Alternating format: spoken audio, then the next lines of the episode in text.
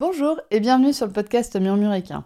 Moi c'est Audrey et tous les vendredis, je vous partage un maximum d'informations et de pistes de réflexion sur des sujets autour de la santé et du bien-être, autant équin qu'humain. L'objectif de ce podcast est de vous apporter de la sérénité et de la sécurité dans votre couple cheval-cavalier en vous permettant de gagner en compréhension du monde équin sans jugement, mais surtout avec une bonne dose d'humour, de bonne humeur, de passion et d'ouverture d'esprit. Bonne écoute Bonjour à toutes et bienvenue dans ce nouvel épisode du podcast Murmuréquin. Aujourd'hui, j'ai le plaisir de recevoir Fanny du journal Liggy. Bonjour Fanny Salut Audrey Comment tu vas aujourd'hui? Bah c'est assez agréable d'être de l'autre côté de la barrière. Oui, c'est vrai que pour une fois c'est pas mal. C'est moi qui t'interviewe. Toi tu as un podcast également, donc le journal Liggy. Donc ça fait plaisir de recevoir une autre podcasteuse. Podcasteuse. Podcasteuse. Ça va être compliqué avec les mots sur, pour aujourd'hui. Alors aujourd'hui par contre, je reçois pas spécialement la podcasteuse. Je reçois la propriétaire de chevaux et la personne qui accompagne les futurs propriétaire de chevaux. Super, c'est une bonne intro ça. C'est une bonne intro, t'as vu? Ça me plaît. Est-ce que tu peux commencer par nous présenter en fait ta jument assez rapidement? Et comment est-ce qu'elle est rentrée dans ta vie? Yes. Alors euh, Iggy c'est une jument ONC donc origine non constatée. Euh, cocktail des prés, c'est-à-dire qu'on ne sait pas qui est le papa, donc euh, typiquement, c'est des chevaux qui se gèrent tout seuls en troupeau, et puis il y en a un qui passe par là, et voilà. Padam, Iggy. voilà, padam. Sa maman est apparemment arrivée donc pleine euh, dans l'élevage où Iggy est né, qui était un élevage de chevaux pour la viande. Voilà, c'est un petit peu particulier. Et du coup, bah, comme c'était pas du tout euh, des demi-traits, hein, euh, typiquement elles ont été écartées, elles sont restées euh, dans le troupeau. Iggy a a priori grandi en troupeau jusqu'à ses deux ans, mais voilà, il n'était pas question qu'elle soit utilisée pour le circuit de la viande. Donc moi je l'ai rencontrée à trois ans dans une pension de valorisation. Et ça faisait à peu près un an qu'elle était là, et il y avait les premières bases du prédébourrage qui avaient été posées, quoi. Et aujourd'hui, quel âge a Iggy? Iggy a 5 ans aujourd'hui. Voilà, c'est une petite jument noire. Oh, c'est l'anniversaire de. Non, pas aujourd'hui, pile poil, mais au mois de septembre. elle a eu, elle est. oh, j'ai cru. Non, non. Fausse joie. oh mince, je voulais lui souhaiter bon anniversaire. Non, mais ça fait deux ans du coup qu'elle m'a rejoint. Euh, c'était, c'est ça, c'était début septembre 2021 je l'ai rencontrée en juillet 2021 et pour des choix de logistique, je l'ai laissée en fait euh, là où elle était jusqu'à ce que bah, la place que j'avais réservée en pré en fait se libère. Donc ça, c'est le début de vie d'Iggy jusqu'à ce qu'elle te rencontre Exactement. Et, et toi, ton début de vie, j'allais dire de propriétaire, mais de cavalière qui recherche un cheval, comment ça s'est passé jusqu'à la rencontre avec Iggy? Alors c'est assez simple. Ma mère m'a mis sur un poney à deux ans et demi pour une balade. J'ai trouvé ça génial, apparemment. Du coup, à chaque fois qu'on allait dans un parc où il y avait des poneys, elle était bonne pour une balade. À 7 ans, elle m'a inscrit au poney club. Et puis, bah voilà, ça a commencé comme ça. Ensuite, j'ai eu une, euh, j'allais dire une carrière, c'est pas vraiment une carrière.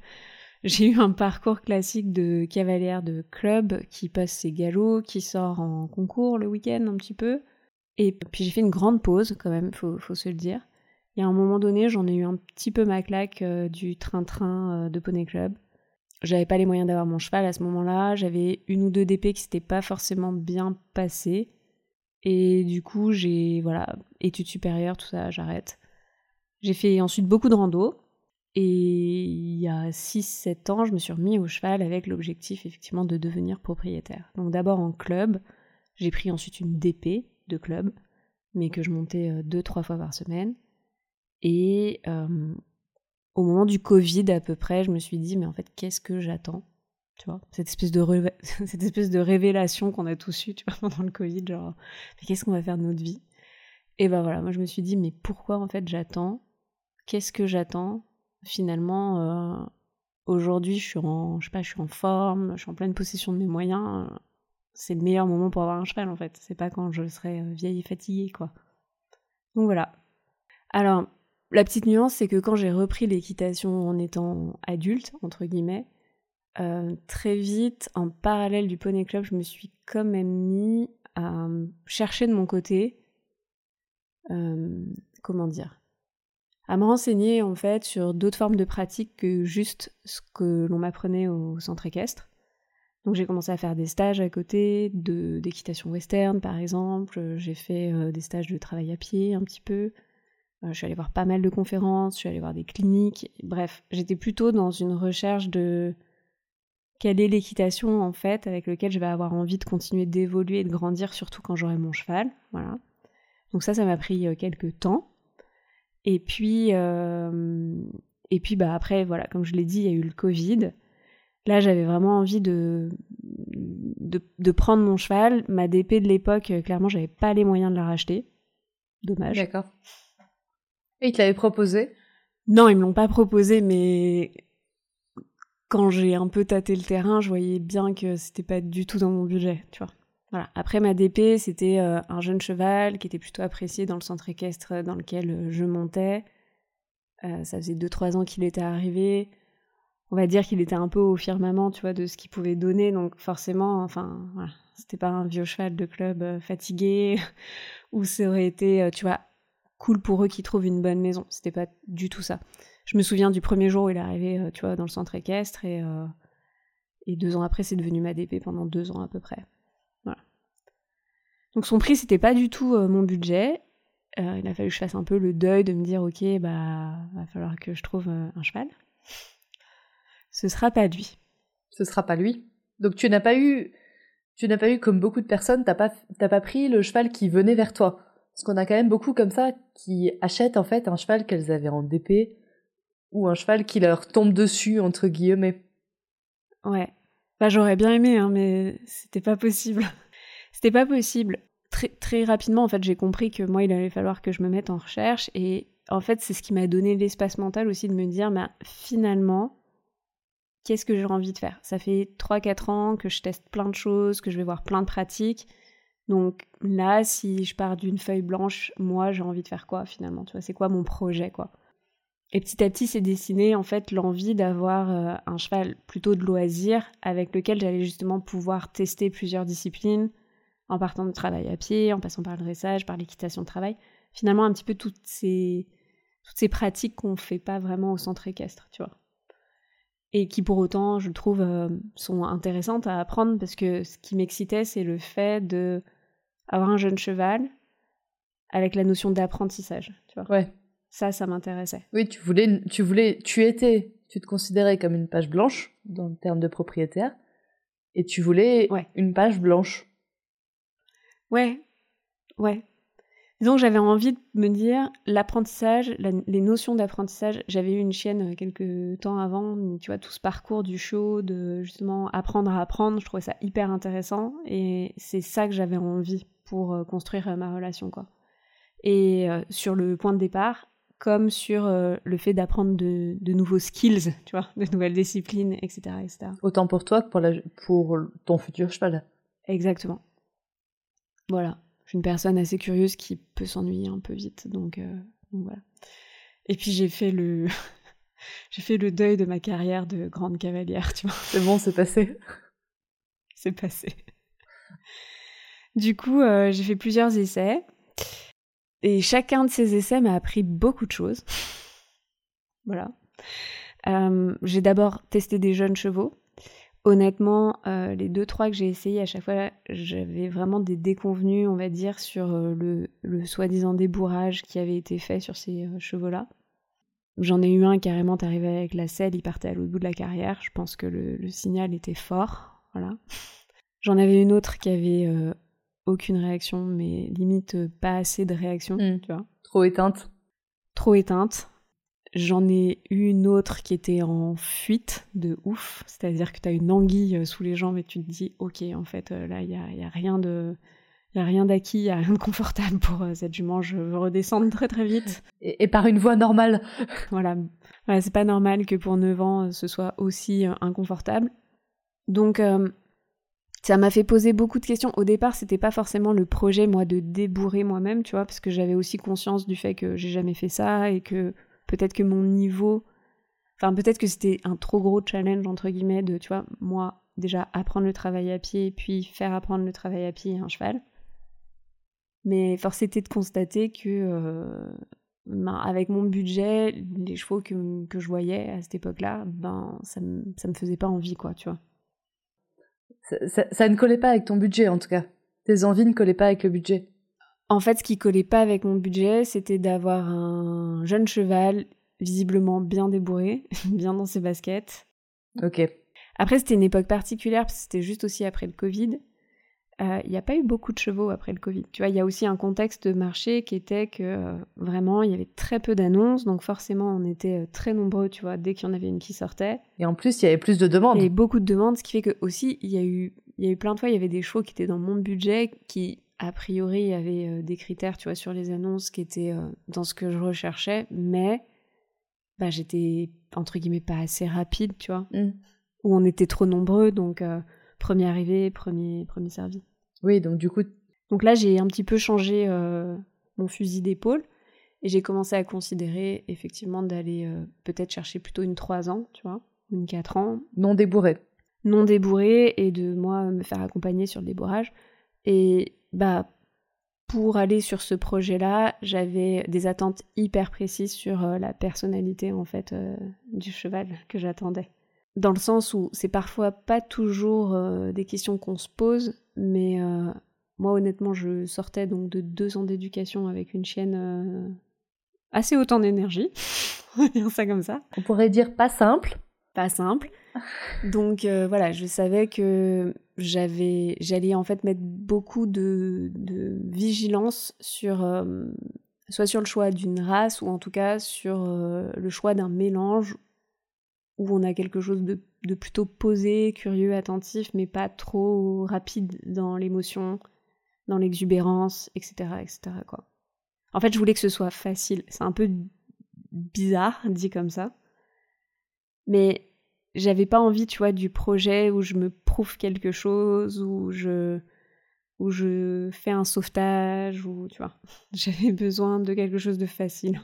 Tu voulais te faire plaisir, tu voulais avoir tes compétences, enfin tu voulais développer tes compétences les compétences de ton futur cheval.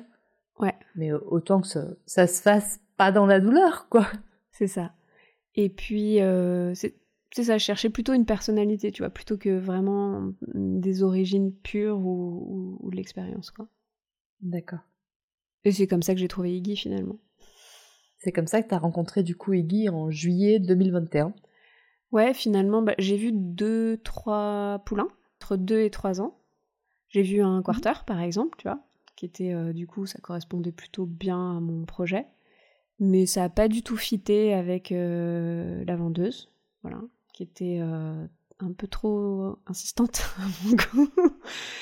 J'avais un peu l'impression qu'il fallait que je reparte euh, là tout de suite maintenant avec. Et moi, clairement, j'avais besoin de temps aussi, tu vois, pour euh, pouvoir revenir, pour être, enfin, voilà, être sûr, quoi, de ne pas me faire un avis sur une visite de 20 minutes. Ouais, de revoir le cheval.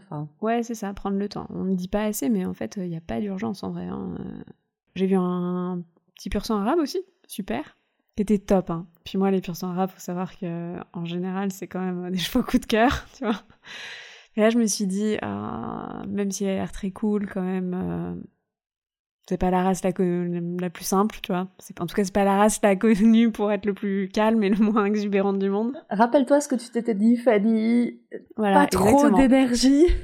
c'est ça. Et mais tu vois, en fait, d'avoir posé les critères de cette manière-là, franchement, j'étais à deux doigts de craquer, tu vois, vraiment quoi. Et euh, parce que pour le coup, lui, je l'ai vu plusieurs fois euh, j'ai eu la chance de pouvoir le manipuler, tu vois, au pensage, des choses comme ça. Et, euh, et franchement, enfin, j'ai fait un peu un délit de, un délit de race. Je sais pas si ça se dit quoi, tu vois. C'est que pour le coup, la personnalité avait l'air d'être là, mais je me suis dit en fait, tu sais qu'il y a un risque. Un poulain de deux ans, tu vois, en termes de personnalité, tout n'est pas non plus abouti, quoi. Donc, mm. tu, tu, tu sais que tu prends sciemment un risque si tu vas, que euh, tu te retrouves avec un cheval méga dans le sang. Et, euh, et c'est pas ce pourquoi tu avais décidé de te lancer, quoi. C'est pas ce pourquoi tu voulais signer. Non, exactement. Donc du coup, euh, bah, je me suis mis en retrait et à ce moment-là, je suis tombée sur les annonces d'Iggy qui étaient, je sais pas, elle avait vraiment une petite tête très mignonne et un peu chippy, mais en fait assez, je sais pas, tu vois, détendu. Un bel œil bien rond, tu vois. Tout avait l'air d'aller bien en fait dans sa vie. Et quand je suis allée la voir à l'élevage, effectivement, enfin pas à l'élevage, à la pension de revalorisation, c'est exactement ce sur quoi je suis tombée quoi. C'est-à-dire une jument de 3 ans, a priori super bien dans ses baskets, plutôt attentive, plutôt curieuse, avec quand même de la personnalité, mais tu vois, ouais, posée en fait. Assez posée pour une jeune de 3 ans. Ouais, donc ce que tu, ce que tu recherchais. Ouais, et puis j'ai eu un vrai coup de cœur en fait pour la personne chez qui elle était. Et je crois que ça, ça aide aussi. Parce qu'on se dit, ok, depuis un an, ça c'est l'humain qu'elle a fréquenté, et cet humain a l'air d'être un humain instable, qui sait où il va, qui accorde le temps qu'il faut qui prend le temps de répondre euh, aux questions. Donc euh, ça a beaucoup, beaucoup, beaucoup, je pense, euh, pesé dans la balance en fait. C'était un, un, humain qui correspondait à tes valeurs, qui avait les mêmes envies que toi pour son cheval. Enfin. Exactement. Voilà, tu sais tout. Non, pas encore. Et donc du coup, t'as acheté Iggy, qui est rentrée dans ta vie il y a deux ans. Ouais. Est-ce qu'elle a correspondu au niveau personnalité à ce que tu t'attendais? Ouais, étonnamment bien. Ouais. Non, franchement, on a eu une première année euh, plutôt calme. Mhm. En fait, à trois ans, Iggy, on voyait vraiment qu'elle était un peu sur une, ce qu'on appelle une croissance tardive, c'est-à-dire que tu as des chevaux à trois ans, tu vois, ils sont déjà, bon, déjà en général, ils ont plus ou moins leur taille adulte, mais ils ont pris du volume, tu vois.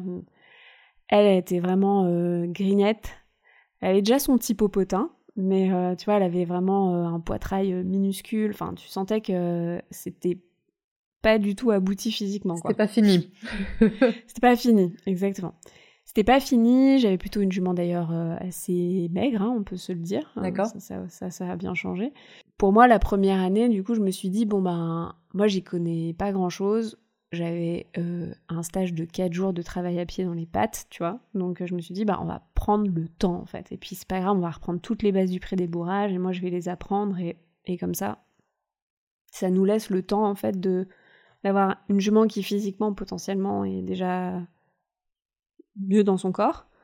Et puis euh, et puis ben moi d'être prête. Parce qu'en fait euh, il suffit pas que le cheval soit prêt tu vois pour euh, pour se lancer dans un débourrage. Il faut que le cavalier soit prêt aussi quoi. Donc Iggy avait déjà eu des bases de pré-débourrage?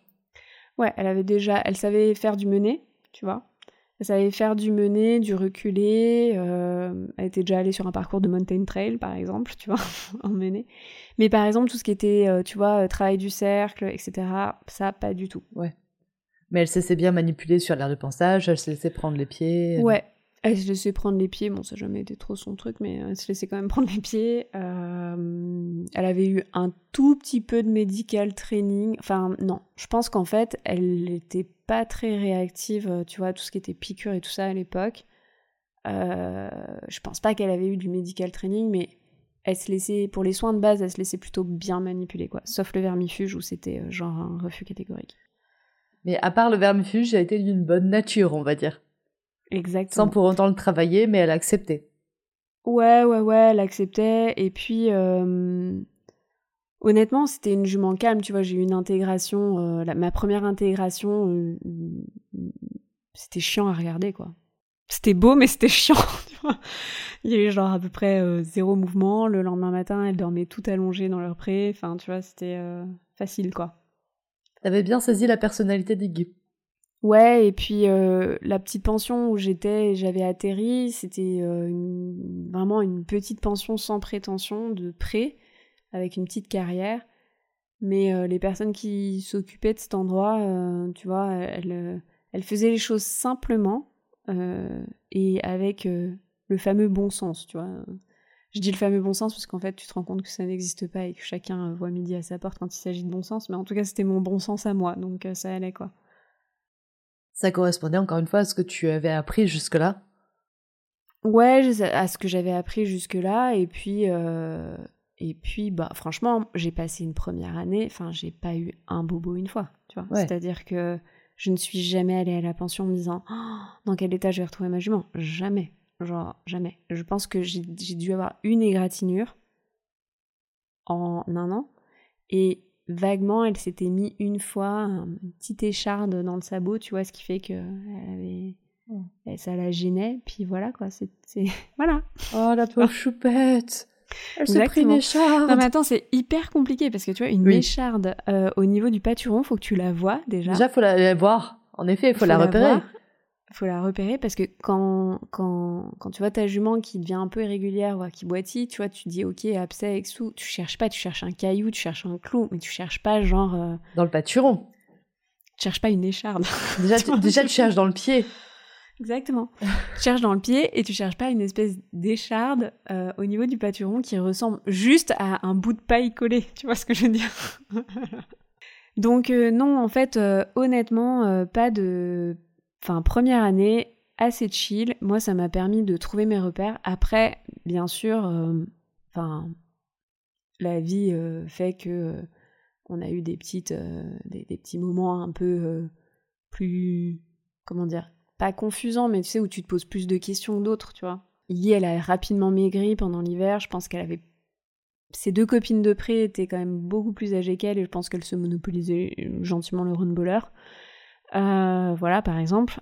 Euh, mais donc, j'ai eu une petite perte d'état hivernal qu'il a fallu apprendre à, gérer. Mais voilà, on a fait un bilan nutritionniste avec la bonne ration. Euh, c'est reparti, tu vois, très vite.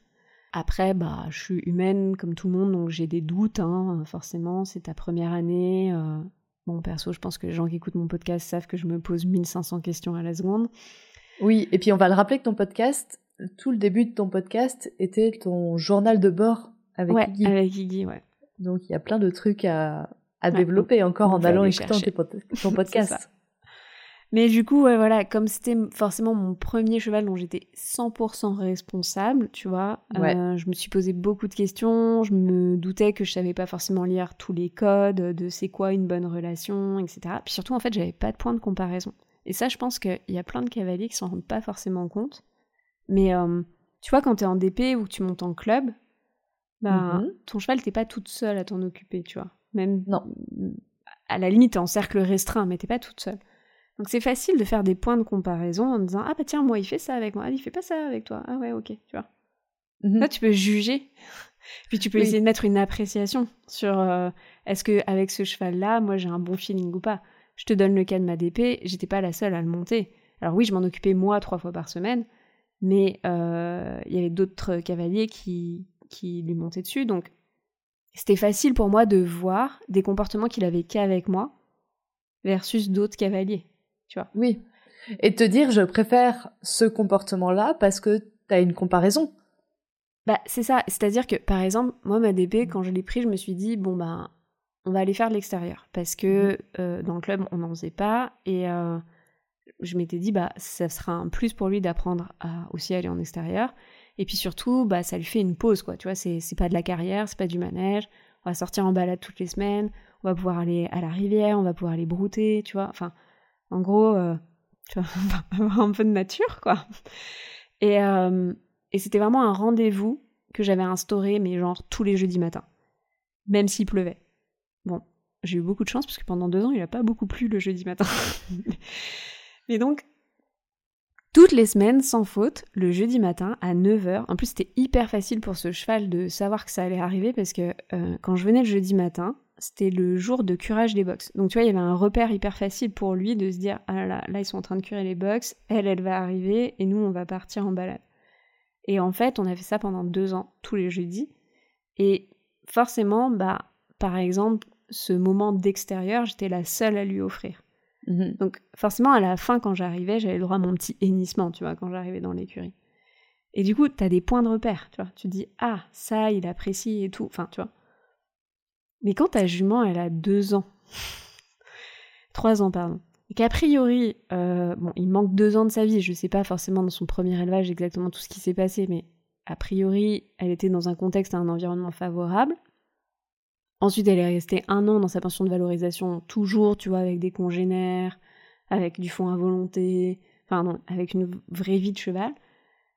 Ben, en fait, c'est hyper dur de d'avoir des repères et de te dire, euh, est-ce qu'elle est bien Est-ce qu'elle est pas bien Est-ce que ça lui plaît Est-ce que ça lui plaît pas Est-ce que je suis chiante Est-ce que je suis pas chiante Est-ce que ça lui plairait mieux avec quelqu'un d'autre Est-ce que autre chose bah lui plairait mais que moi je lui propose pas Enfin. Exactement, tu vois.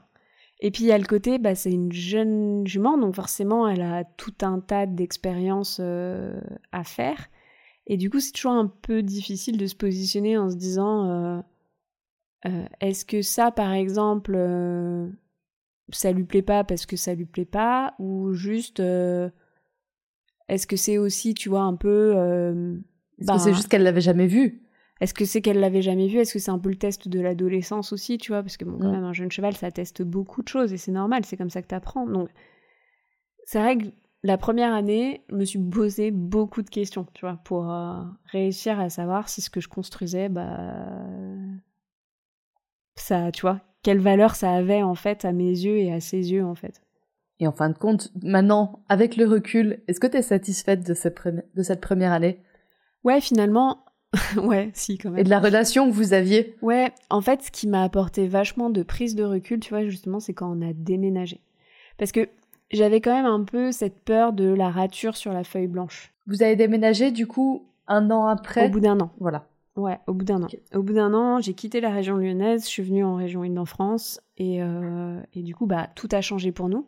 Et le fait de tout changer, clairement, c'est là où je me suis rendu compte qu'on avait quand même construit quelque chose. C'est au moment là où tu t'en es rendu compte Bah c'est plus facile parce que du coup c'est tout nouveau pour les deux et tu deviens un peu le, repère. Enfin voilà, la seule chose qui n'a pas changé c'est toi ou donc cette notion de repère elle arrive très vite euh, dans la vie de ton cheval quoi. Après euh, ce qui a été décisif on va dire c'est que quand je suis arrivée en région Île-de-France j'ai choisi une coach et on s'est mis à vraiment collaborer de manière hebdomadaire.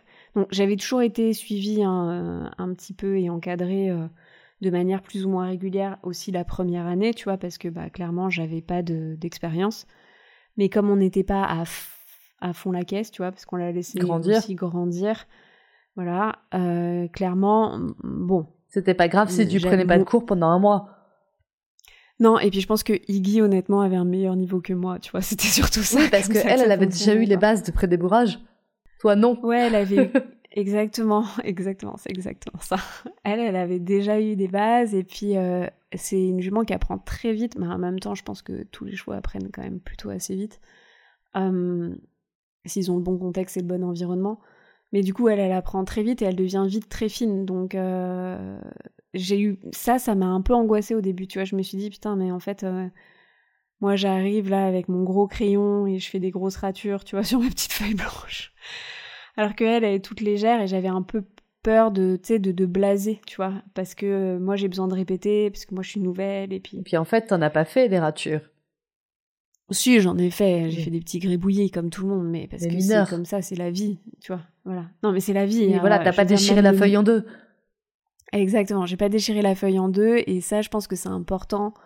Euh, je crois que c'est l'avantage d'avoir un podcast, c'est de parler avec beaucoup de pros différents, c'est de se rendre compte que eux-mêmes te le disent, bah ouais, nous aussi des fois on fait des ratures, et bien tu vois, ce qui est important, c'est de s'en rendre compte, de prendre la gomme le plus tôt possible pour euh, du coup remettre quelque chose devant quoi.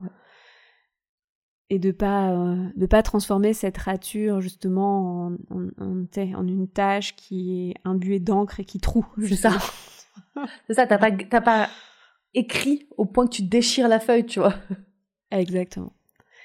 Par contre, ce qui a changé, le game changer, c'est que ouais, j'ai rencontré euh, quelqu'un qui est vraiment spécialisé dans, enfin, qui est une super coach et qui s'est vraiment euh, spécialisé dans l'apprentissage du jeune cheval et le débourrage. Et là, ça a donné aussi un tournant à notre relation parce que euh, on s'est fait encadrer de manière hebdo. Et du coup, là, on est vraiment rentré nous dans des routines, tu vois, mm-hmm. de travail qui moi m'ont permis de me donner confiance, donc m'ont permis de faire des trucs euh, quand même en dehors aussi de mes cours, où en fait j'étais moins hésitante, donc j'étais beaucoup plus claire pour ma jument, donc en fait, tu vois, il y a l'espèce de cette courbe du progrès, où au début c'était vraiment des tout petites marches, puis d'un coup, tu vois, ça... Ça augmente, puis t'as un palier. Ça augmente, ouais. Exactement. Et, euh, et ça, pour moi, c'était euh, capital. En fait, euh, après, c'est ma manière de fonctionner. J'ai du mal à croire qu'on peut être un bon coach pour son cheval si soi-même on se fait pas coacher. Mais euh, encore plus quand tu sais pas vraiment ce que tu fais parce que tu l'as jamais fait, quoi, tu vois. Donc ça, c'était chouette. C'était ma première rencontre en Ile-de-France et, et, pour le coup la meilleure. Après, j'ai aussi découvert que le rapport entre les pros euh, enfin, d'Île-de-France est légèrement différent. C'est un peu moins facile et c'est beaucoup plus cher. Oui. les distances. Après, il y a plein de choses, hein, mais les distances sont plus grandes, donc euh, les agendas sont plus remplis, donc tu arrives à avoir y a des beaucoup gens de moins facilement, moins rapidement. Il y a beaucoup de chevaux. En fait, il n'y a pas beaucoup de pros, j'ai l'impression, pour euh, la densité de chevaux surtout. On a beaucoup de pros en Ile-de-France, mais on a vraiment beaucoup de chevaux. Donc euh, voilà, donc il a fallu retrouver ces, repères pour moi en tant que propriétaire, mais mais voilà, en tout cas, en tout cas, on a redémarré plutôt du bon pied. Mhm. Et, euh, et fini l'année 2022, on va dire, avec un bon rythme. et, et c'est là on arrive à l'année 2023. Ouais. C'est là on arrive à 2023 qui a été. Bah, qui est pas, fini, hein, donc. Euh, qui est pas fini encore. Je, touche du bois. non, allez, c'est fini, madame, non. On passe à 2024 pour toi. non, du coup, Raconte-nous un peu, je sais que tu as fait une chronologie de tout ce qui s'est passé en 2023. Ouais. Donc euh, vas-y. 2023, c'est des années 100. Je crois que visiblement, enfin, plus je commence à en parler, parce que pendant longtemps j'en ai pas parlé, mais euh, plus je commence à en parler, plus je me rends compte que beaucoup de propriétaires ont cette fameuse année 100, tu sais, cette année un peu blanche où il se passe pas grand chose parce que en fait tu juste tu t'éponges t'éponges les petites problématiques les unes après les autres. J'allais dire une année sans, mais en fait une année avec, avec 100 problèmes. Voilà, c'est ça, ça peut être ça aussi. Ouais, ça, ça a été pour moi euh, difficile au début parce que du coup, comme je le disais, mes premiers 18 mois, ils étaient idylliques. C'est-à-dire que j'ai eu quelques petites rayures de carrosserie, mais vraiment, euh, enfin, c'est anecdotique. On est d'accord, des rayures de carrosserie, comme tu disais, des petits gribouillis sur ta page blanche, mais très vite effacés qu'on oublie très rapidement. Ouais, exactement. Et 2023, euh, ben, donc on était sur un bon rythme. En fait, il faut, faut comprendre euh, la, logique, c'est qu'on était sur notre rythme. Là, ça faisait quatre mois qu'on on, avait mis en fait euh, une base régulière de travail. Toutes les on semaines. avancé sur toutes les semaines et on avançait pour préparer Iggy et moi, hein, surtout moi, au débourrage. C'est-à-dire vraiment faire en sorte que émotionnellement on ait une jument qui soit ok, qui soit à l'aise avec son environnement, à l'aise avec ce qu'on lui propose, et puis que physiquement elle soit euh, euh, prête. Donc euh, Iggy à 4 ans, elle a quand même vraiment euh, changé de, de carrure, hein, tu vois, dans le sens où elle s'est vraiment ouverte, comme on dit, pour pas dire éclatée.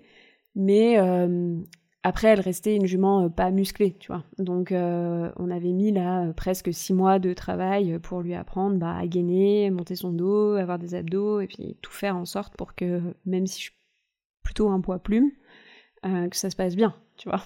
voilà. Et là, boum, tout s'arrête. Un matin, j'arrive et Iggy, en fait, elle est entièrement enflée au poitrail. Euh, comme une sorte de gigantesque hématome, tu vois, qui part, euh, ouais, c'est ça, euh, tout, le long du poitrail, tout le côté gauche. Alors ça lui fait pas forcément mal, tu vois, quand j'appuie dessus, mais, mais c'était vraiment physiquement visible et, et, assez impressionnant, parce que tu vois, t'avais vraiment l'impression qu'elle avait un pec qui était deux fois plus gros que l'autre, quoi. Et l'autre épaule était toute... comment dire en fait, tu la sentais crispée et tendue. Donc là, on se dit, bon, qu'est-ce qui s'est passé? Elle a dû se prendre un coup. Euh, forcément, on fait pas la séance. Euh, on passe plutôt la séance à mettre de l'argile, tu vois. Et puis, on se dit, bah, ça doit être un hématome. Elle a dû se prendre un coup dans le poitrail. On va la laisser tranquille au moins une semaine. Et puis, on verra dans une semaine euh, comment c'est. Là, pour le coup, elle boitait pas vraiment. En soi, rien d'alarmant non plus. Juste. Non, rien d'alarmant. Puis, il y avait, y avait pas de plaie. On est sur un gros bobo. Mais on reste sur un bobo. On est sur un gros bobo. Ouais, on va sur un bobo. Bon, ce que j'avais pas dit euh, juste avant, c'est qu'elle m'avait fait déjà un petit ulcère à l'œil, euh, tu vois, un mois avant. De commencer à planter le décor. Histoire d'être agréable à traiter, voilà. Ce, ce, genre de truc suffisamment chiant pour que tu dois venir tous les jours, trois mhm. fois par jour, tu vois. Et euh, voilà. Mais bon, en soi, pas tant que ça handicapant sur la longueur. Donc ça a commencé comme ça. Et en fait, l'histoire dit que en fait ça s'est pas amélioré euh, là, il y a une boiterie qui a commencé à s'installer. Alors attention, quand je parle de boiterie, ça n'a jamais été une boiterie genre 4 sur 5 où ta jument ne pose plus le pied par terre. Mais clairement, moi qui travaillais ma jument trois fois par semaine, euh, je voyais qu'elle était vraiment irrégulière. Irrégulière, mhm. irrégulière, tu vois. Du coup, j'appelle ma veto, mon de bol, elle est en vacances. Du coup, je reprends une semaine dans les dents.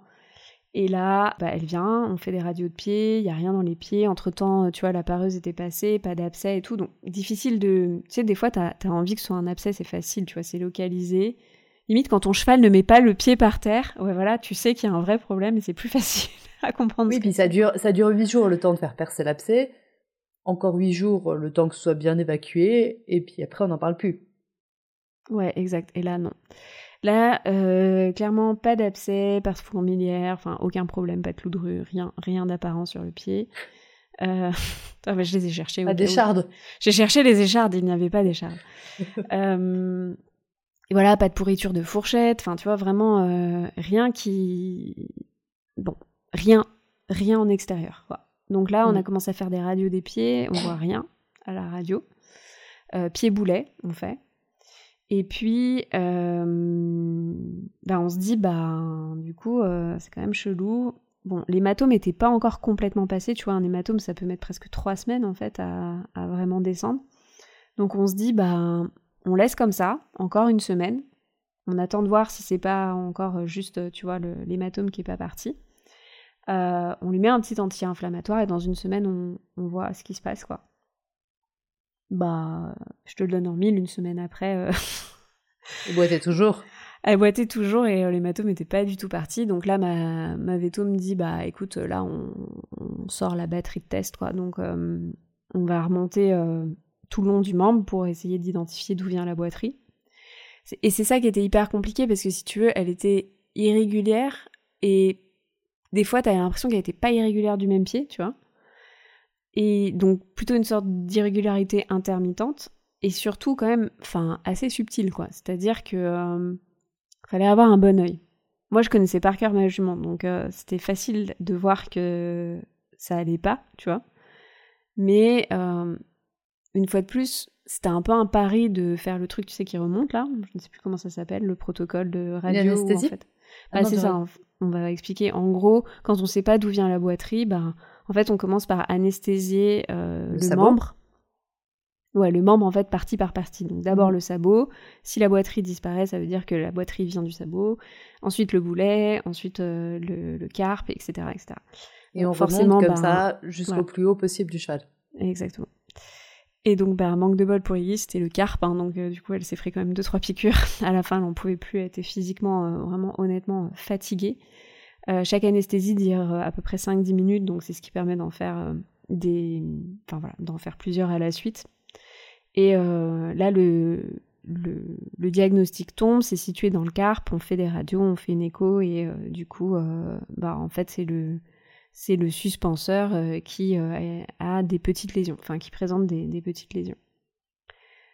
Ça veut dire en gros tendinite, quoi. Voilà, pour simplifier.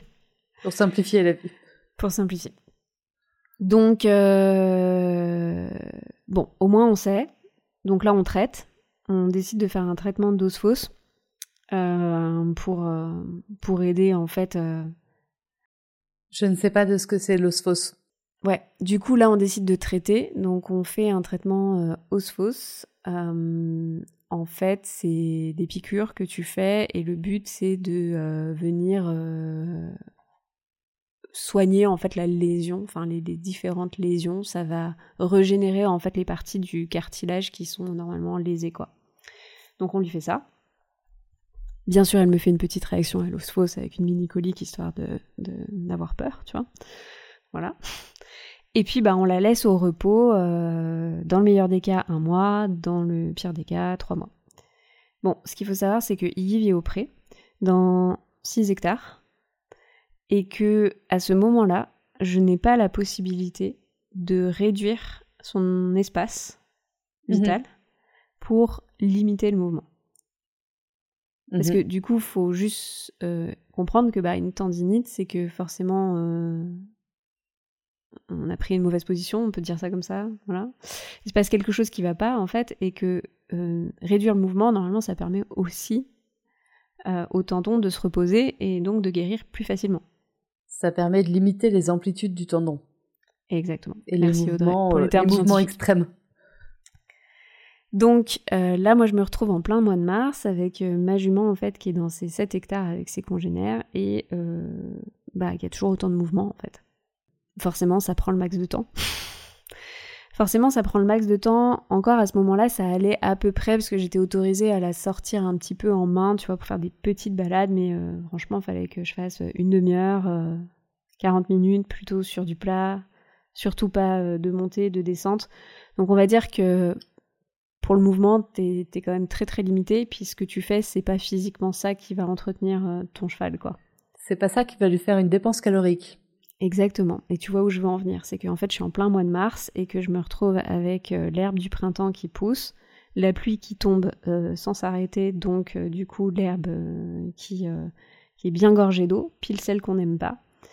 Et gorgée de sucre surtout. Et surtout gorgée de sucre, ouais, gorgée d'eau et de sucre. si c'était que de l'eau, ça irait. ouais.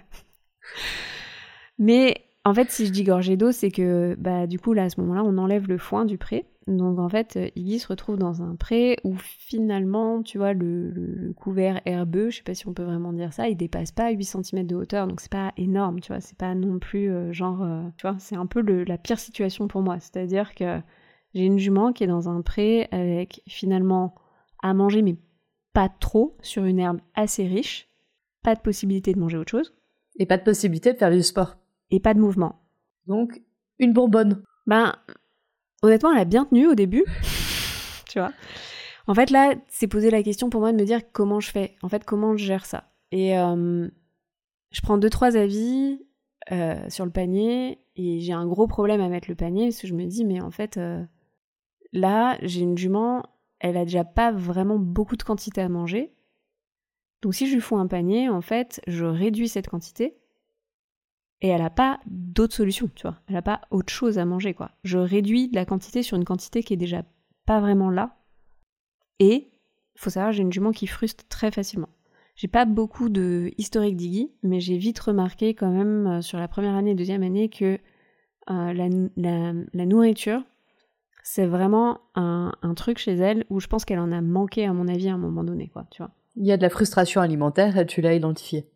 Ouais, je l'ai vraiment identifié et du coup, ça joue et ça influe sur son comportement. Mhm. Donc, ça veut dire euh, des comportements plus nerveux, ça veut dire. plus de euh, mouvements. Plus de mouvements, plus d'agression, etc., etc. Donc, t'as pas mis de panier j'ai pas mis de panier parce que en fait je me dis on a traité pour Osphos, euh, là on est à début avril et en fait j'ai bon espoir que bah la boiterie se réduise et qu'on puisse reprendre euh, le travail peut-être mi-avril, fin avril, quoi. Hmm. Oui, parce que la veto t'avait dit entre un et trois mois. Donc toi, tu te dis un mois, ça ira. Ouais. Loupé. Loupé. Loupé. Pour vous donner la situation, c'est que j'ai quand même une jument qui a fait toutes les clôtures du pré pendant un mois. Tellement elle frustre. Parce que bah, de l'autre côté de la clôture, l'herbe est haute. Donc en fait, elle a passé mhm. un mois avec la tête en dehors du pré entre deux, entre deux bandes. Il n'y a pas le jus là où on était. À faire vraiment, mais littéralement tout le pré. La tondeuse. La tondeuse, voilà. Et je pense que au mois d'avril, elle n'était pas encore très grosse parce que du coup, elle mangeait de l'herbe qui avait une hauteur à peu près ok, tu vois ce que je veux dire. Là, qu'est-ce qui a été bah, Elle faisait des bordures. Elle faisait des bordures. Là où ça est devenu le vrai problème, c'est quand en fait euh, euh, début mai, il y avait, il y avait plus de bordure. Elle a fait le euh, tour. Elle avait fait le tour, on était toujours bah, sur un couvert herbeux euh, qui n'avait pas dépassé les 5 cm ou les 8 cm de hauteur. Et puis surtout bah, euh, le démarrage de la luzerne qui, elle, en fait, poussait, poussait, poussait, poussait. En fait, on était dans un pré où il y avait quand même un sacré gros couvert de luzerne, ce qui est une plante très calorique. Très riche en protéines. Voilà. et je sais pas comment dire ça euh, gentiment parce que je suis pas nutritionniste, mais à mon sens, euh, qui aggrave toutes les pathologies qui sont basées sur une inflammation. C'est une plante inflammatoire. Voilà. Merci, c'est mieux dit que moi. c'est une plante inflammatoire, c'est-à-dire qu'elle génère de l'inflammation chez les chevaux. Voilà. Donc, euh, donc c'est très utile pour chauffer entre guillemets les chevaux. En plus, il y a beaucoup de protéines, donc ça donne beaucoup d'énergie. Donc pour des chevaux type pur de course, c'est très bien. Pour une petite ponette de loisir, c'est pas ouf. C'est pas ouf. Puis surtout, euh, rappelons-le, euh, sur une tendinite, on est déjà sur une inflammation. Alors, euh, si ça s'était arrêté là, c'était ok. mais manque de bol, au moment où la tendinite se réduit, comme peau de chagrin, et qu'on arrive à peu près à une jument prête à reprendre le travail, j'arrive un jour au pré, et là je retrouve Iggy avec un jarret qui a triplé de volume. Un jarret postérieur, du coup. Donc, jarret postérieur droit.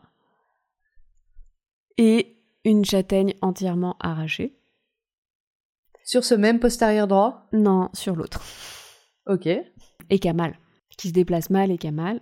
Donc là, s'ensuit euh, du coup bah, douche, argile, tu vois, en se disant qu'est-ce que c'est? Appel du veto.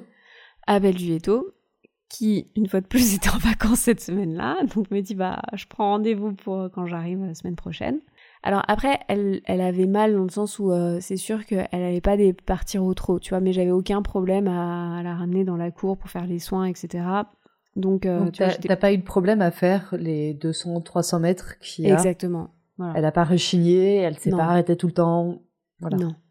Donc euh, voilà, c'est juste que elle avait son pied au repos, tu vois, enfin le pied de ce jarret-là mhm. au repos et que clairement euh, tu la mettais pas au trop, tu sentais, enfin tu sentais que ça lui coûtait quoi. Mais au pas, elle allait bien. Enfin, au pas entre Au pas, elle allait bien. Et quand les temps l'embêtaient, ça l'empêchait pas de lever les fesses euh, pour les dégager. Voilà. Donc t'as attendu une semaine. Ouais, j'ai attendu une semaine, dix jours, le temps que ma veto revienne, effectivement. Et donc là, on fait euh, radio, on fait écho de nouveau. Donc là, elle me confirme que bah c'est bien, hein, la tendinite, c'est super, c'est passé. C'est c'est cool. donc c'est déjà cool. Mais là, euh, bah, on voit que le ligament en fait est déchiré, qu'on a un beau trou bien net en plein milieu du Au niveau du jarret droit. Au niveau du jarret droit, à l'intérieur du jarret, avec euh, du coup bah, euh, un surplus de liquide synovial qui s'est logé en fait tout autour. Donc là, c'est un peu la merde, en fait, on va se le dire. Je suis désolée de le dire comme ça, parce que, bah, typiquement, là, je me retrouve de nouveau avec un problème d'articulation où il faudrait que je limite le mouvement et je peux pas le limiter. Et puis euh, bah là le problème c'est qu'on est, euh, euh, mi-mai, ouais c'est ça mi-mai je crois, et que ma jument là est grosse en fait. Et elle va pas maigrir. Et elle va pas maigrir. C'est pas au mois de juin que les chevaux maigrissent en général. Non. Et elle va pas maigrir et son pré est toujours en herbe rase. Avec la luzerne qui est rase, mais mhm. qui est quand même là. Donc, euh, on tente des solutions du type euh, intermédiaire, genre euh, je me tape tous les jours des guettes de froid, mhm. anti-inflammatoires. Donc, les anti-inflammatoires font un petit effet, ça réduit un petit peu. Et puis, ça réduit un petit peu en fait le, les vésigons qui sont enflés dus à l'excédent de synovie.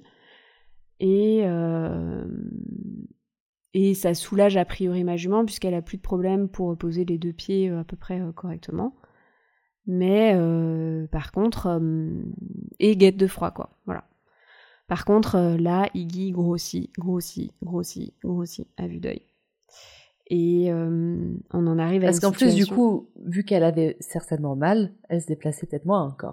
Ouais, on arrive, c'est ce que j'allais dire, à une situation où, en fait, quand j'arrive au pré tous les jours, quelle que soit l'heure, je retrouve toujours Iggy au même endroit. C'est-à-dire qu'elle que bouge pas des masses. Elle bouge plus des masses, ouais. Elle reste proche des abris pour s'abriter euh, des mouches, des moustiques, tout ça. Et, euh, et de l'eau. et de l'eau. Et euh, voilà. Mais elle, elle bouge presque plus, quoi. Mhm. Donc elle grossit.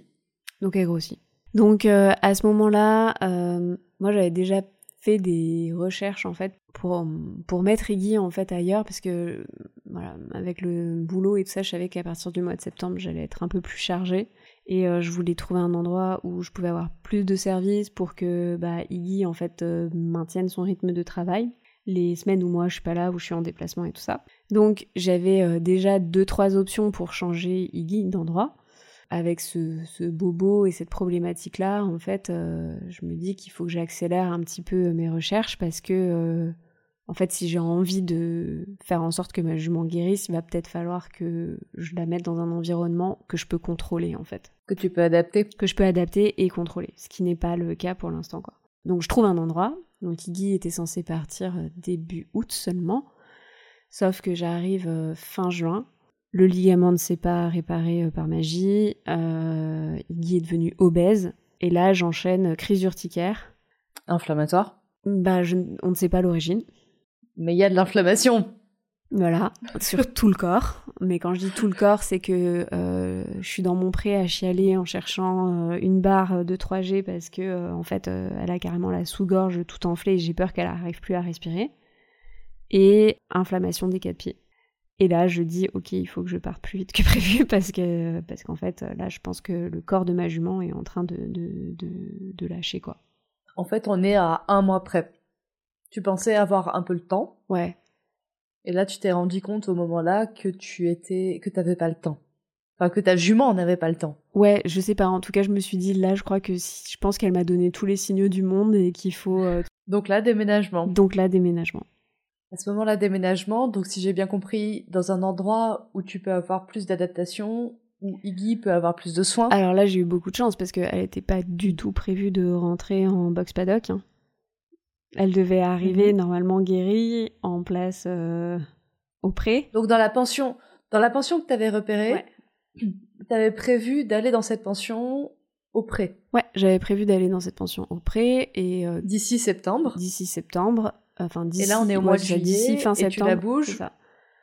Et la jument en fait ne peut pas aller au pré parce qu'elle peut pas bouger et de toute façon quand elle est au pré elle bouge pas. Bah en fait c'est surtout que elle est obèse, il faut la faire maigrir. Premier point parce que là en fait ça peut pas guérir tellement elle est en surpoids. Et puis bah de toute façon en fait il faut aussi limiter le mouvement parce que typiquement même si elle bouge presque plus, le peu qu'elle fait euh, ça, n'aide pas en fait à la guérison quoi. Sachant que moi je la retrouve euh, en fait euh, toujours un peu devant le pré, mais tu vois je viens la journée, il fait déjà chaud, c'est le mois de juin. le peu de soleil qu'on a eu cette année dans le Vexin, c'est en juin, tu vois, où il a fait chaud. Donc c'est pas non plus le moment où ton cheval est le plus actif je suis pas là la nuit pour vérifier si par contre elle parcourt ces 7 hectares, quoi, tu vois. Donc vous déménagez. Donc on déménage. En pension, box, paddock? Donc on déménage et, euh, et là où je vais, on me dit bah écoute, euh, on va pas la mettre au pré comme ça. Effectivement, on a un box qui se libère dans quelques jours, donc euh, bah si tu veux, on la fait rentrer en pré-box en avance et on va lui trouver un paddock d'amaigrissement, parce que c'est comme ça que ça s'appelle. On va d'abord lui faire perdre du poids. donc un paddock où il y a peu d'herbe, où il y a du foin. Ouais, donc euh, paddock où il y a peu d'herbe, carrément limite de terre. Bon, ça c'était au tout début, hein, parce qu'après il s'est mis à pleuvoir tous les jours, donc autant dire que l'herbe est vite revenue.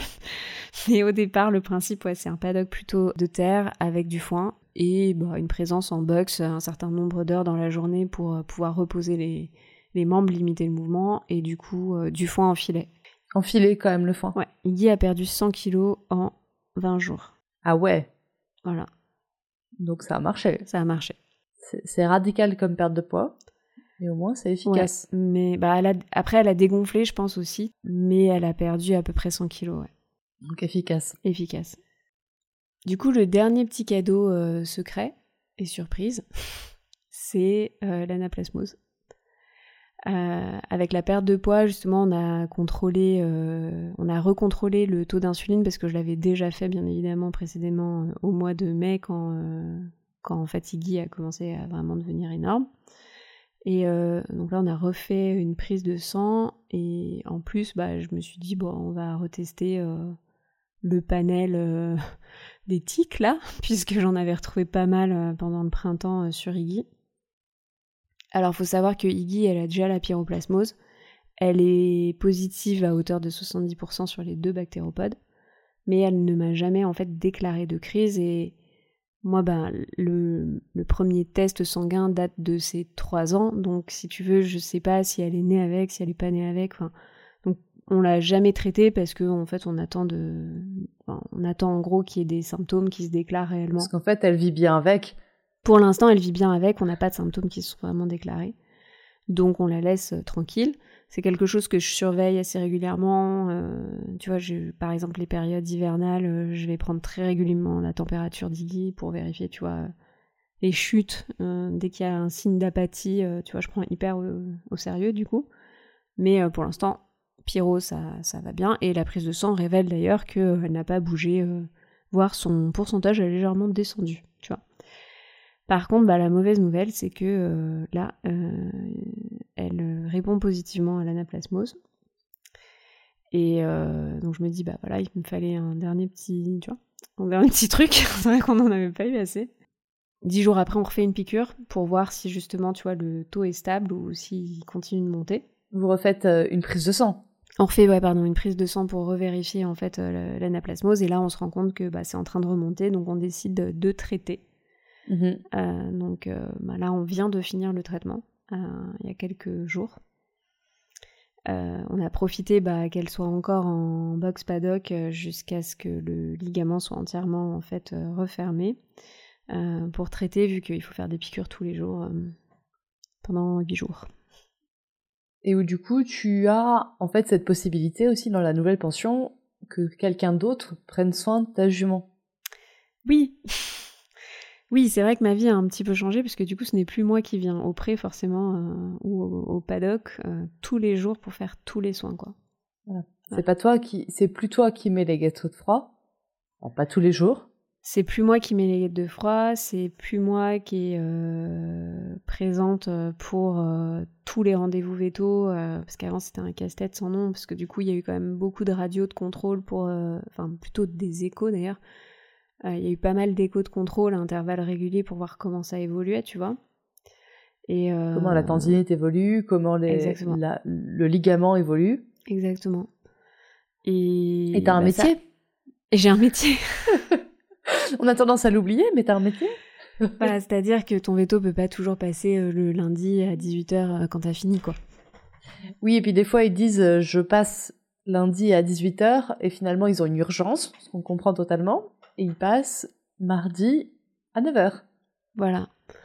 Donc non, c'est sûr que la nouvelle pension, c'était aussi ce choix d'avoir plus de services, parce que cette année, j'ai bien réalisé que en fait, quand tout roule, ça roule. Ça se passe bien pour toi. Voilà, et tu peux, gérer, tu peux gérer euh, les deux, trois événements sporadiques euh, qui, sur une semaine, te demandent de venir euh, plusieurs fois par jour, tu vois, pour un ulcère à l'œil, par exemple. Mais quand t'enchaînes. Oui, quand c'est un épisode qui dure pas très longtemps. Ça. Quand t'enchaînes, bah, en fait, c'est quand même une grosse gestion d'énergie, de temps. Je parle même pas d'argent, mais d'énergie, de temps, où ouais, c'est un bon Tetris, tu vois, pour faire tout rentrer, quoi.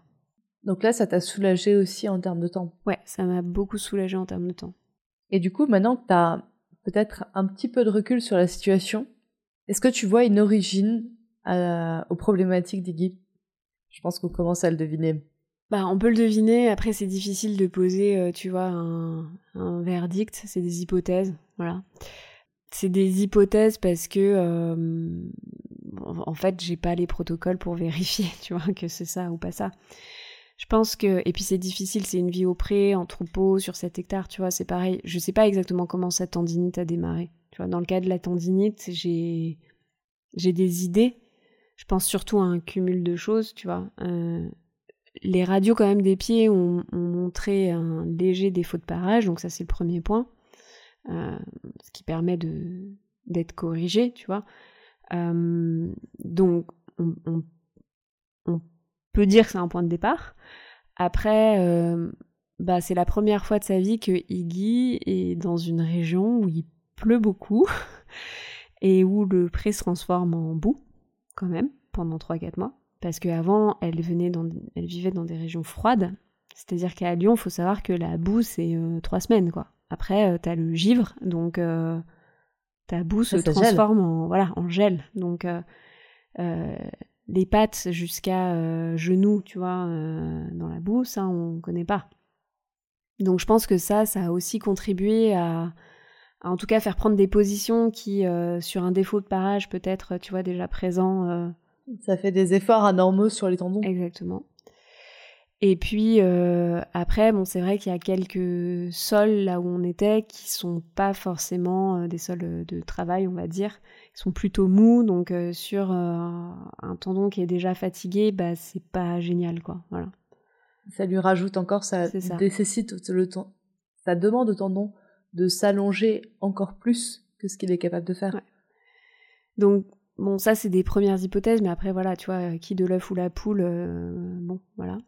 j'ai plutôt des conclusions sur euh, qu'est-ce qui, comment tu gères en fait par la suite et qu'est-ce que tu dois regarder. Euh, J'aurai toujours, tu vois, la question euh, auquel je peux pas répondre, qui est est-ce que aussi il y a une part de génétique ou pas? Mhm. Sachant qu'avec une ONC, la part de génétique, si tu t'oublies de la questionner, hein, de toute façon, tu peux pas forcément avoir une traçabilité là-dessus. Euh, donc, je sais qu'il faudra que je sois attentive d'autant plus à la qualité des sols, par exemple, tu vois, en tout cas sur, euh, sur euh, là, les années qui arrivent, pour voir si ça se reproduit, si ça se reproduit pas, surtout. Et puis sur le parage. Et puis pour le ligament, pour le coup, là, je pense que clairement, ma jument, elle a été au mauvais endroit, au mauvais moment. J'ai du mal à penser qu'elle s'est fait ça toute seule. J'arrive pas à voir par quelle pirouette je sais qu'ils sont forts. je sais qu'ils sont forts pour se faire des trucs euh, un peu cons, mais là, honnêtement, je, étant donné que je, je, la retrouve avec un ligament déchiré et une châtaigne arrachée en même temps, je pense juste que c'est arrivé à peu près au même moment qu'il y a eu une intégration dans le pré qui clairement a provoqué, tu vois, un peu de mouvement dans le troupeau les premiers mhm. jours. Après, euh, enfin, je veux dire, c'est la vie des troupeaux aussi, hein, c'est, ça arrive, tu vois. Donc. Euh...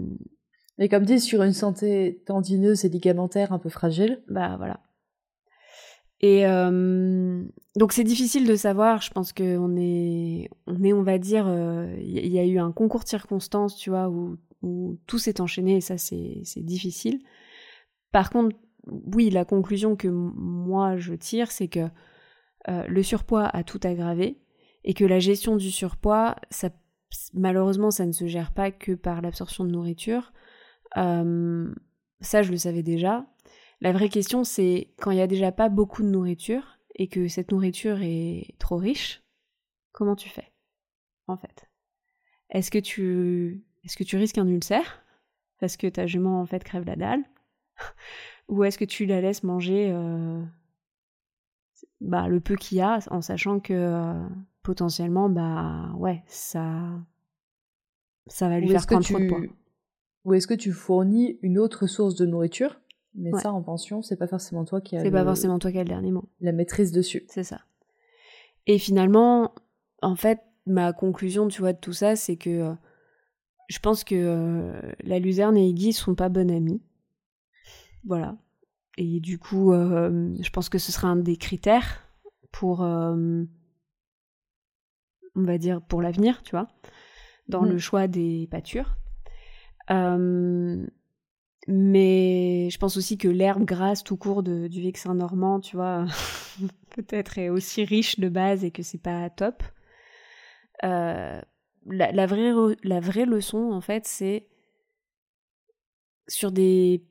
Je sais pas si on peut appeler ça des pathologies, mais en tout cas, euh, sur des problématiques comme ça d'articulation, de, de, de, trucs un peu chroniques qui s'installent, la gestion de l'environnement et la maîtrise de l'environnement, c'est le facteur clé, en fait, je pense, pour euh, réussir à, à faire en sorte de contenir et que ça s'aggrave pas et, d'avoir des chances de succès dans une guérison rapide. Oui, de pouvoir gérer l'environnement ouais. de ton cheval.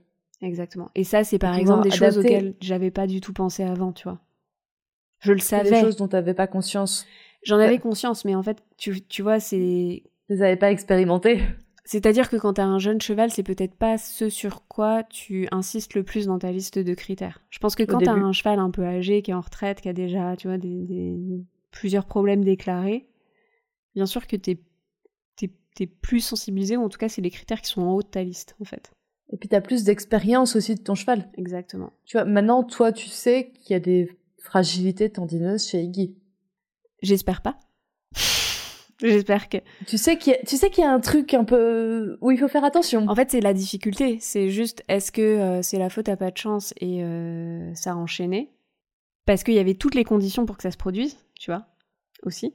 Mm-hmm. Parce que, on, l'a dit, la luzerne, c'est inflammatoire. Donc, forcément, euh, si t'es déjà sur une base de luzerne quotidienne H24, tu vois, en fait, une fois de plus, qui est de l'œuf ou la poule, quoi Est-ce que c'est. T'aurais pu inflammer d'autres trucs mais je pense que ça en a inflammé d'autres. T'aurais pu aller sur des ulcères, t'aurais pu aller sur des diarrhées, t'aurais pu aller sur des dysbioses. Bah, j'ai eu de la diarrhée pendant tout le, tout le printemps, hein, faut pas rêver, tu vois. Voilà. Et c'est aussi une des raisons pour lesquelles j'avais vachement de mal à, tu vois, rajouter un panier pour. euh, j'avais, en fait, j'avais vraiment peur d'aller creuser d'autres problématiques, tu vois, euh, sur une problématique. Et euh, donc, en fait, j'ai envie de dire, je ferai, je ferai mon vrai avis dans un an. Quand ça fera un an qu'on aura changé d'environnement et que je serai capable de voir, euh, tu vois, euh, comment Iggy s'est vraiment rétablie et est-ce qu'elle a retrouvé une ligne, tu vois, parce qu'aujourd'hui elle est plus obèse, mais il y a encore, on va dire, pas fit. des- elle est pas fit parce que je pense que sans mouvement, ça, ça va être compliqué de, tu vois, enfin le but c'est pas non plus de la famer au point que, tu vois. On se donne rendez-vous dans un an. Donc je pense qu'on se donne rendez-vous dans un an pour faire un vrai euh, topo, tu vois, de euh, Du changement d'environnement. du changement d'environnement et de l'influence du changement d'environnement sur, euh, on va dire, les problématiques quotidiennes. Donc rendez-vous dans un an. Rendez-vous dans un an. Après, voilà, s'il y a aussi une autre prise de conscience que j'ai eue et qui remonte en haut de ma liste, tu vois, c'est que le surpâturage, c'est pas forcément celui qu'on pense. Et j'ai vraiment pris conscience de l'importance du roulement de pâture et de l'entretien des pâtures. Parce que le fameux 1 hectare par cheval, c'est idéal. C'est pas une norme qui garantit en fait euh, la quantité suffisante de fourrage Non. ou la qualité du fourrage. S'il y a rien d'autre qui est fait, je pense que en fait ça dure qu'un temps. Mais après voilà, c'est pas une étude, j'ai pas mené des recherches, c'est un ressenti euh, après un an en fait, euh, voilà, après un an en fait. Parce que Iggy avait toujours eu un roulement de pâture avant aussi, tu vois. C'est c'est issu de ton sens de l'observation et de l'analyse qui est très, très pointu. voilà, c'est ça. C'est une déduction. Donc, euh, donc voilà. Et ce qui va, ce qui va nous permettre de passer à la, à la dernière question. Yes. Ton sens de l'analyse, de la déduction, de la logique est énorme par rapport à d'autres personnes que je connais. T'es une des personnes les plus logiques que je connais. Et tu vois, qui va faire les choses de manière la plus pragmatique possible. Je pense que j'ai loupé une carrière de scientifique en fait, tu vois. Je pense. Ouais, très carré. Très carré, très logique. Et c'est justement sur ce point-là que t'accompagnes les gens. Ouais, C'est sur ce point-là que t'accompagnes les futurs propriétaires de chevaux ouais, au service des futurs propriétaires de chevaux. yes. Alors, déjà, je sais pas si t'as remarqué, mais devenir propriétaire, je trouve que c'est un état d'esprit. C'est-à-dire, c'est pas juste, euh, c'est mon cheval, tu vois. C'est que, en- T'as juste signé un papier. Ouais, voilà. En fait, il y a toute une sorte de mindset et euh, tu vois, de de- d'entraînement, d'apprentissage, je trouve, en fait, pour se mettre dans la peau d'un propriétaire. Et finalement, je trouve que dès, les, dès le démarrage, c'est-à-dire qu'avant même hein, qu'on ait trouvé son cheval, c'est finalement ce mode de pensée dans lequel il faut rentrer. Faut apprendre à se questionner et à questionner surtout, en fait, les personnes aussi qui nous entourent. En fait, c'est marrant, dès que tu deviens propriétaire, tout le monde te le dit, alors qu'avant, on te le dit pas trop, quoi. Mais devenir propriétaire, c'est passer 80 à 90% de son temps seul avec son cheval. Là où avant, tu as été micromanagé, euh, tu vois, en centre équestre ou même, euh, tu vois, en demi-pension. Il y a, y a des propriétaires, justement, ils sont très présents et du coup, ils t'encadrent vachement, quoi. Et du coup, bah, en fait, de, de comprendre euh, ce changement de paradigme, tu vois, ce fait que tu vas devoir être seul à te poser des questions et à réfléchir par toi-même sur à peu près tout ce qui concerne la vie de ton cheval, pour moi, c'est déjà le démarrage de devenir propriétaire. C'est ça que je dis, en fait, c'est un mindset. Donc ça, c'était le point de départ, tu vois, de mon podcast. Je me suis dit, je vais aider les gens déjà à se mettre dans ce mode de réflexion pour qu'ils trouvent euh, un petit peu, euh, tu vois, euh, leur chemin sur à quoi je dois penser, comment je prends du recul, c'est quoi mes critères, tu vois, à chaque fois pour valider, bah, tu vois, des hypothèses ou valider un projet, valider un choix de pension, valider un choix de matériel, etc., etc. Et à force de faire ça, j'ai eu plein de retours de gens qui n'ont pas arrêté de me dire mais mon Dieu, pourquoi je l'ai pas eu avant ce podcast, tu vois? Pourquoi pourquoi j'ai pas entendu ce podcast avant de devenir propriétaire? Et là, ça a fait naître une énorme frustration chez moi. Parce qu'en fait, bon, après c'est un peu bête parce que forcément le podcast n'a que 18 mois, donc euh, il va bientôt finir par atteindre des gens qui n'ont pas encore eu de cheval, je pense. Mais euh, tu vois, il y, y a eu cette petite frustration au bout d'un an qui est née, qui était de me dire, Ben là je tiens un truc, en fait, on n'est pas formé à rentrer dans cet état d'esprit et euh, à apprendre à faire ce job de euh, être responsable d'un autre être vivant que soi et par quoi ça passe, tu vois.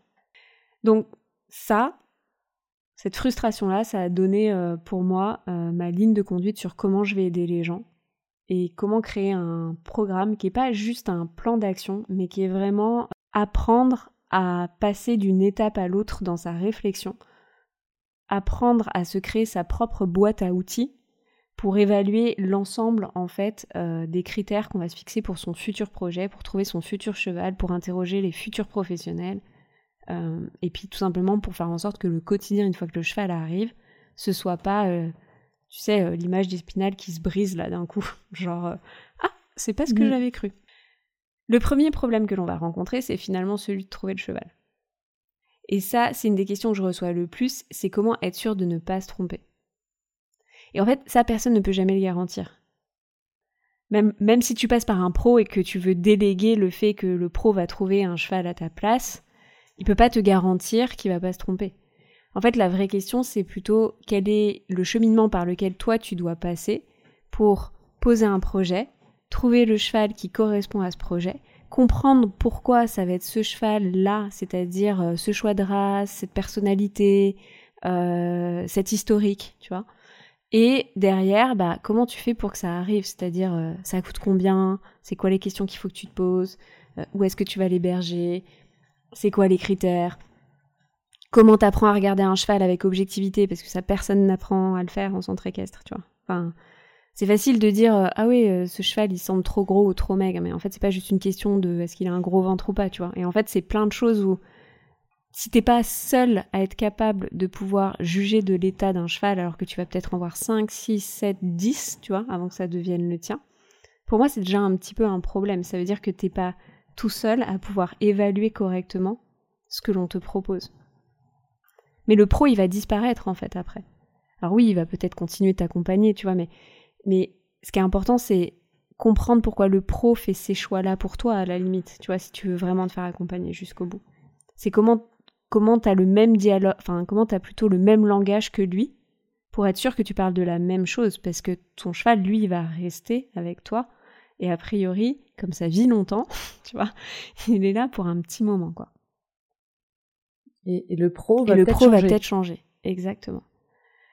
Donc pour moi, c'était hyper important de réunir au sein d'un même programme, tu vois, toutes ces étapes qui vont t'aider à cheminer pendant six semaines pour que ce soit, tu vois, pour que tu sois dedans, que ce soit condensé et que, tu vois, ça, te mette en fait euh, le pied à l'étrier, tu vois, sans mauvais jeu de mots, pour te donner envie de dire, ok, je sais les questions que je dois me poser, je sais les critères que je dois euh, checker en fait euh, à chaque fois que je vais aller voir un cheval, je comprends le vocabulaire, je comprends la dynamique, je comprends les interrogations, je suis capable de parler avec les différents pros qui vont m'entourer dans ce projet-là, que ce soit euh, l'éleveur si je veux un poulain, le marchand si je veux un cheval de compète, euh, tout simplement, euh, tu vois, le, le professionnel qui a peut-être un cheval en valorisation chez lui, discuter avec les pensions de gérants, être capable de savoir les papiers que tu dois avoir pour vérifier que le cheval qu'on te vend c'est le bon cheval, et c'est pas un autre. Tous ces petits trucs là, quoi. Et ça, c'est un programme de six semaines que j'aimerais euh, mettre en autonomie. Parce que pour moi, justement, ça te rend déjà acteur de, bah, de ton projet, en fait, tu vois. Oui, donc en autonomie, ça veut dire que les gens peuvent le suivre sans toi. En fait, c'est un programme en autonomie, donc c'est six semaines de contenu. Chaque semaine, tu as un nouveau module qui se déclenche, comme ça, ça te donne le rythme, tu vois, et tu te prends pas, genre, euh, d'un coup, les 12 heures de vidéo en disant, oulala, là là, je sais pas par où commencer, et, euh, et ça semble intimidant. Donc chaque semaine, tu as un module qui se déclenche avec une partie théorique, une partie quiz pour vérifier que la théorie t'a à peu près retenu ce qu'il fallait retenir, et puis une partie exercice. Et la partie exercice, c'est ce qui fait concrètement avancer ton projet. Donc c'est là où tu écris ce qui est important pour toi, c'est là où tu écris tes critères, c'est là où tu apprends à faire une évaluation d'un cheval sur photo, etc. etc. Tu c'est là où tu apprends à faire ton budget pour l'achat, pour l'année. La nuance, c'est que c'est pas un programme qui va être disponible tout le temps. J'ai envie de le faire marcher en termes de promo pour avoir plusieurs personnes qui vont suivre le programme en même temps et pouvoir échanger dessus. Parce qu'en fait, beaucoup de gens se sentent seuls. Moi, je me suis sentie méga seule quand je me suis mis à acheter mon cheval.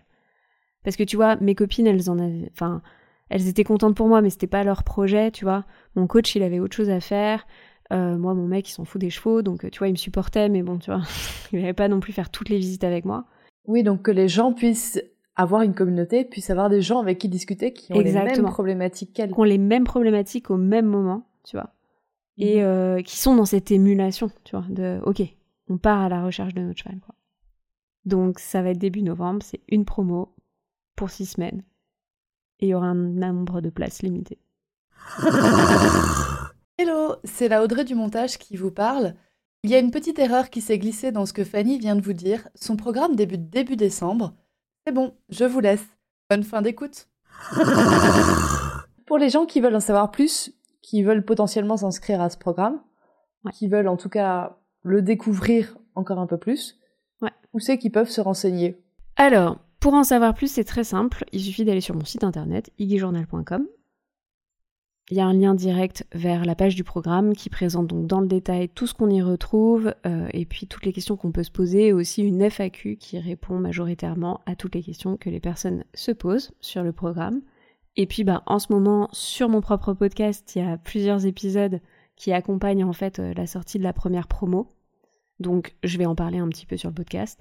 Et si vous me suivez sur Instagram, il y a aussi voilà toute une suite de posts et de contenus qui sont euh, sur le programme et qui vous permettent de retrouver aussi des témoignages des personnes qui ont déjà fait en fait euh, la toute première version du programme euh, en mai dernier.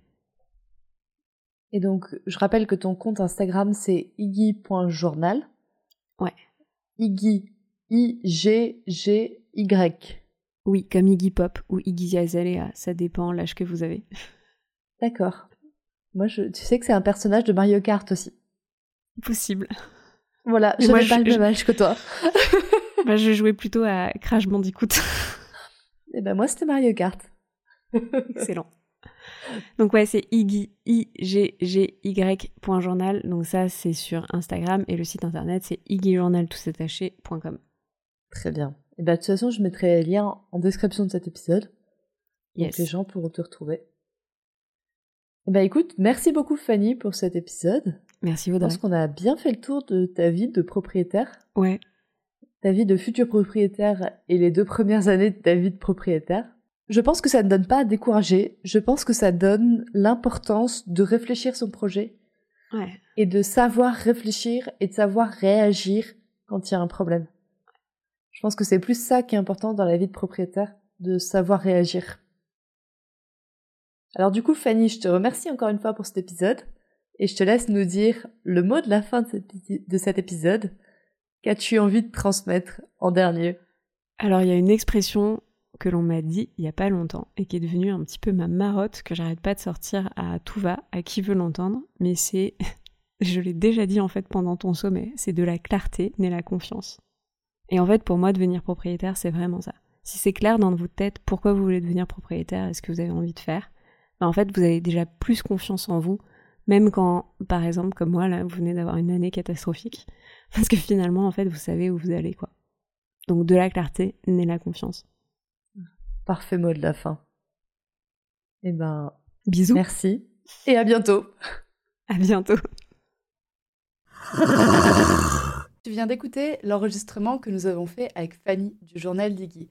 Je te rappelle que tu peux la retrouver sur Instagram sur le compte iggy.journal, sur son podcast Le Journal d'Iggy et également sur son site internet iggyjournal.com. Au cours de notre échange, Fanny a soulevé un point que j'ai trouvé très intéressant, qui est le point de la sélection génétique de nos chevaux en termes de santé physique, ce qui me fait une parfaite transition. Et ce point-là me parle énormément. Comment, en tant qu'éleveur, on peut aider les chevaux en les sélectionnant avant leur naissance, en sélectionnant leurs parents, afin qu'il y ait le moins de problèmes de santé possible? Et au-delà des problèmes de santé, il y a aussi tout l'aspect des problèmes de comportement. Et c'est un sujet dont je te propose de discuter dans deux semaines, dans un épisode qui parlera de l'importance de la sélection génétique dans le comportement de nos chevaux.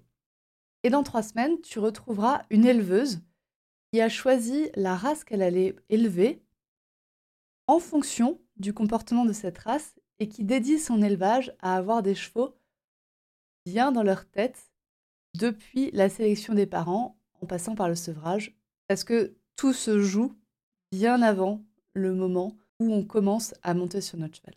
Mais avant cette sélection, je te propose un petit épisode hors série la semaine prochaine sur le fait justement de trouver le cheval de sa vie et d'accepter de laisser partir certains chevaux de notre vie. Je ne t'en dis pas plus, ne me remercie pas pour ce teasing et je te dis à la semaine prochaine pour un prochain épisode. Bonne journée Et voilà, c'est la fin de cet épisode du podcast Murmuréquin. J'espère que cet épisode vous a plu. Si c'est le cas, n'hésitez pas à venir me le dire sur Instagram ou par mail. Vous pouvez aussi partager l'épisode à une personne qui veut en apprendre plus sur les chevaux. Et si vous avez envie de soutenir un média qui a comme ambition de propager le savoir au plus grand nombre et ainsi d'améliorer la vie de nos compagnons à crinière, vous pouvez le faire dès aujourd'hui en faisant un don sur le compte Tipeee du podcast Murmuréquin. Je vous laisse donc le lien de mon compte Tipeee dans la description de cet épisode et je vous remercie au plus profond de mon cœur si vous m'aidez dans le projet fou de ce podcast qui est de rendre le savoir équin toujours plus accessible pour tout le monde. On se retrouve vendredi prochain pour un nouvel épisode. À bientôt!